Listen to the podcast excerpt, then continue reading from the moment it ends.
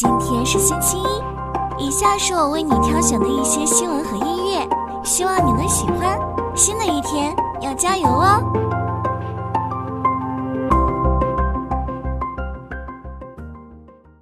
特斯拉宣布，上海储能超级工厂项目正式启动，初期规划年产一万台商用储能电池，储能规模约四十几瓦时。这是特斯拉在美国以外的首个储能超级工厂项目。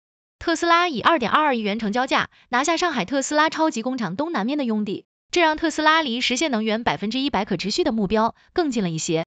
工厂预计二零二四年第一季度开工，第四季度投产。特斯拉的储能业务收入增长迅速，毛利率已超越汽车业务。特斯拉的储能超级工厂将促进储能技术的发展和成本降低，提高国内外储能市场的竞争力和普及度。特斯拉的技术和品牌优势将在国际市场上进一步推动其全球化战略的实施。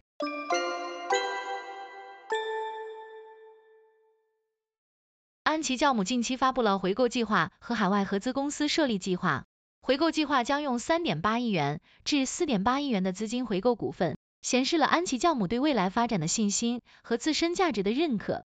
而设立海外合资公司则是公司国际化战略的具体实施。进一步展示了公司对未来发展的战略布局。然而，这些举措也折射出安琪酵母面临的经营挑战。除了酵母主业保持增长外，其他业务呈下滑趋势。安琪酵母是全球最大的酵母提取物供应商和第二大酵母供应商，在全球十三个城市拥有生产基地。虽然国外市场表现出色，但仍依赖国内市场，而国内市场增长缓慢。安琪酵母计划与博沙巴公司在阿尔及利亚共同设立合资公司，扩大非洲市场领先地位。公司拥有国际化品牌布局和较高增速的海外收入。然而，公司的盈利能力大幅下降。二零二三年第三季度国内收入微降，国外收入快速增长。此外，经销商数量增加，但平均经销收入下降。公司仅酵母主业保持增长，其他业务下滑，毛利率和净利率也呈现下降趋势。公司获得了来自宜昌市五家港区人民政府的补偿款，预计将增加公司的利润。总结来看，安琪酵母面临业务挑战，尽管海外市场业绩良好，但国内市场增长缓慢，经营现状导致盈利能力下降，补偿款能提升利润。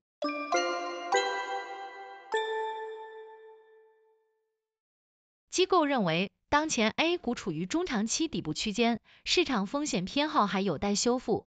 上周五，美股涨跌互现，三大指数一周累计收涨，道指录得周线八连阳。耐克公司股价跌百分之十一点八三，公布了未来三年的成本削减计划，预计全年收入增长约为百分之一。伯克希尔哈撒韦公司增持了西方石油股票，持股比例达百分之二十七点七。债市方面，十年期美债收益率上涨，两年期美债收益率下跌至自五月二十三日以来的最低水平。美国十一月核心 PCE 物价指数同比上涨百分之三点二，环比上涨百分之零点一。十一月新屋销售环比下降百分之十二点二。全国财政工作会议要求强化宏观政策逆周期调节，推进全国统一大市场建设，加大存量隐性债务化解力度。央行发布中国金融稳定报告二零二三，将保持人民币汇率在合理均衡水平上的基本稳定。国家卫生健康委介绍，全国医疗机构门急诊呼吸道疾病诊疗量总体呈波动下降趋势。国家新闻出版署起草《网络游戏管理办法》征求意见，旨在保障和促进网络游戏行业发展，对保护未成年人和消费者权益做了规定。北京证券交易所制定权益分配指引，加强对异常分红、高送转等行为的监管。微创股份。四环生物、江苏阳光宣布控股股东陆克平涉嫌信披违规，被证监会立案调查。湖北宜化、三峡新材公告控股股东增持。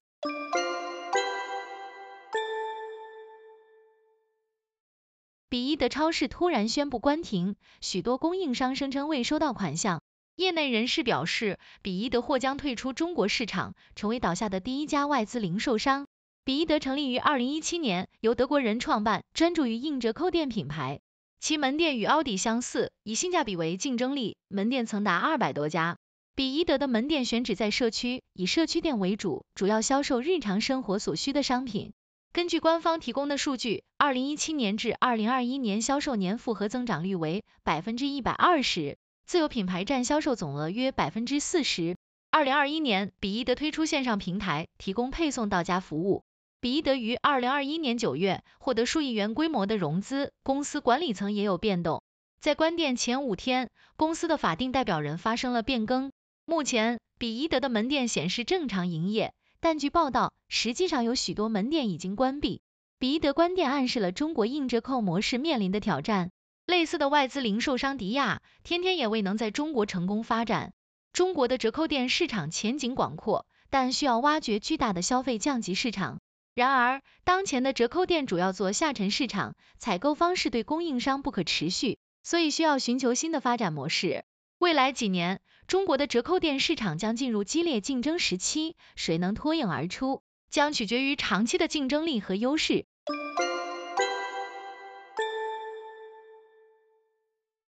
十二月十九日，深交所宣布终止四川白家阿宽食品产业股份有限公司（以下简称阿宽食品）首次公开发行股票，并在主板上市的审核。阿宽食品及其保荐人之前已经申请撤回上市申请文件。阿宽食品表示，撤回上市申请是基于公司战略发展规划的考虑，但这也意味着阿宽食品的上市努力失败。中国食品产业分析师朱丹鹏表示，阿宽食品终止 IPO 是战略调整的结果，未来可能会转向港股申请，因为港股的流程更简单，审核也更便捷。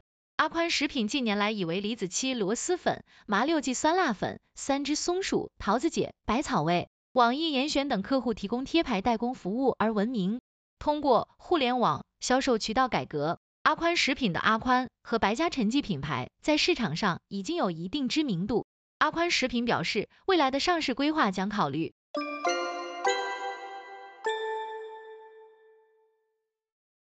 十二月二十五日，网络游戏板块在早盘出现大幅下跌，巨人网络、三七互娱、明晨健康等七只股票跌停，电魂网络、奥飞娱乐、完美世界等多只股票跌幅居前。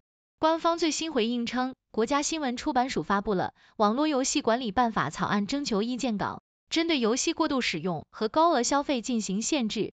此外，征求意见稿还要求网络游戏出版经营单位设置用户充值限额。并对非理性消费行为进行弹窗警示提醒。该发言人表示，征求意见稿旨在促进网络游戏行业的繁荣健康发展，并设立了一系列鼓励措施，同时保护未成年人和消费者权益。多家上市公司对此回应称，对公司现有运营产生一定影响，但影响可控。大部分公司表示，将继续研究征求意见稿的细节内容，并相应调整。关于后市走势，中信证券表示应理性看待影响，注意最终落地的力度。游戏行业仍有发展机会。华泰证券认为，征求意见稿可能对游戏公司的货币化产生一定程度影响，具体影响需要进一步评估。东吴证券表示，监管对游戏行业的引导思路未发生重大变化，看好版号高质量常态化发放下行业的持续复苏。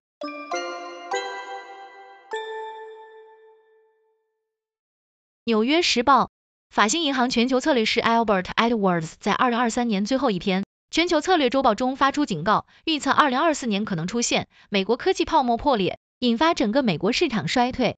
他认为美国科技行业过于稳定，并指出科技巨头推动了美国科技股市值的迅速增长。同时，技术指标也显示美股市场过热，令人担忧。不过，目前标普指数并未暗示美国经济衰退的风险。虽然存在一些因素可能使目前的软着陆转变为衰退，但市场仍需警惕。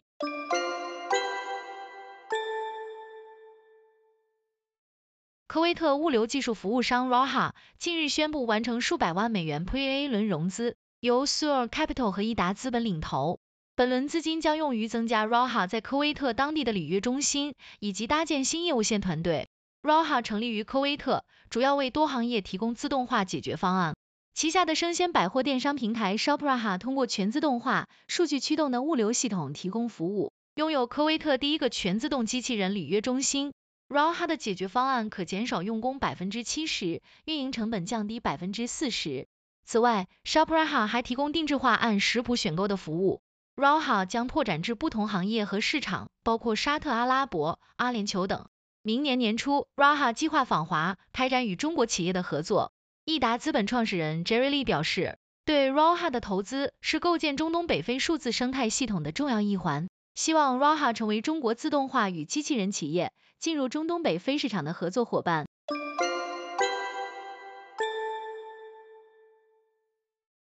朱雀基金申请设立境外子公司最新进展，证监会对其提出反馈意见，关注管理规模、展业前景及管理架构安排等方面。公开信息显示，朱雀基金公募基金规模自二零二三年初以来下降三分之一。监管部门要求朱雀基金说明设立境外子公司的必要性及适应性，并补充管理架构相关细节。此外，朱雀基金公募规模下滑，主要原因为基金人才不足和存量基金业绩不理想。朱雀基金于二零一八年成立，经过五年发展，旗下共有九只公募基金，总规模为一百五十点六八亿元。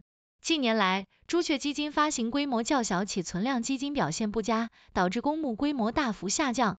境外子公司展业后，预计管理规模、收入、利润都有限，因此监管部门关注其出海必要性。尽管公募基金出海成为趋势，但机构仍需面对品牌影响力不足、文化差异大以及专业能力有待提升等挑战。朱雀基金需提升自身经营能力和品牌影响力，以在国际市场上有更大的影响力。我们将密切关注朱雀基金后续发展。